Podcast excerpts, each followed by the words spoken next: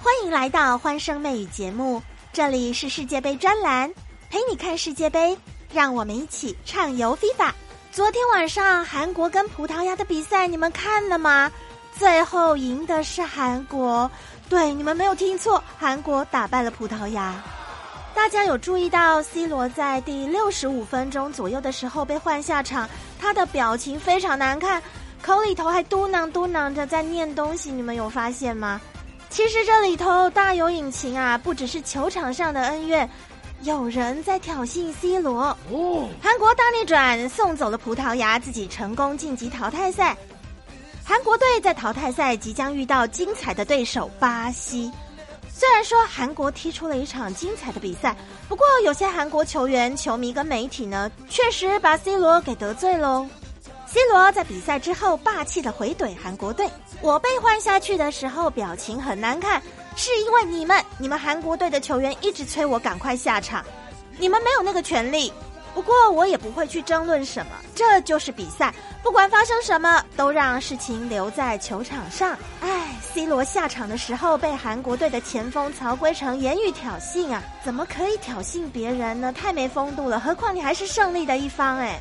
就是说啊，太生气了，我真的太生气了。哎，这个 C 罗可真有个性。他比赛之后呢，接受每个媒体的采访，就是拒绝韩国媒体。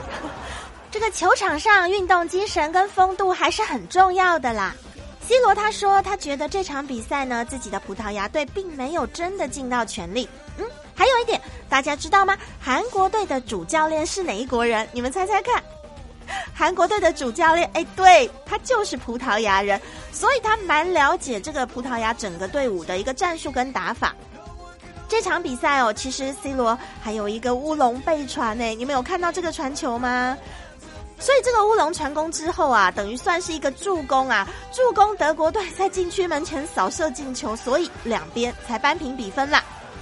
妹生觉得 C 罗在这场比赛当中反应的速度也是很快，虽然准度差了一点，不过时机啊，像射门跟头球的时机都找得很好，也能够在适当的时候给队友送出一个妙传哦，快速的逼抢，也成功制造了韩国守门员这个长传失误的机会。为什么说是机会？对葡萄牙来说算是进攻的利多啊！看直播的时候，听到场边的噪音很大，声音很大。尤其是在 C 罗拿到球的时候，呃，一些韩国球迷他们就冲着场内大声喊说：“我怎么看不见你呀？” 也难怪 C 罗特别不想接受韩国媒体的采访。我觉得这个看球也是事关乎一个国家的人品人格，这个应该讲国格了，对不对？现场的韩国球迷在 C 罗拿到球的时候，不但说：“哎，你在哪里？我看不见你。”他们还高呼梅西加油！哎，这个。我觉得太讽刺了，太酸了，真的不必要。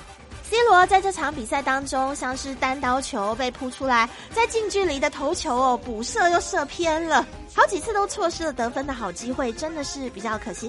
但是我觉得整个比赛看下来，C 罗还是做的非常有风度，一直到他离场的时候。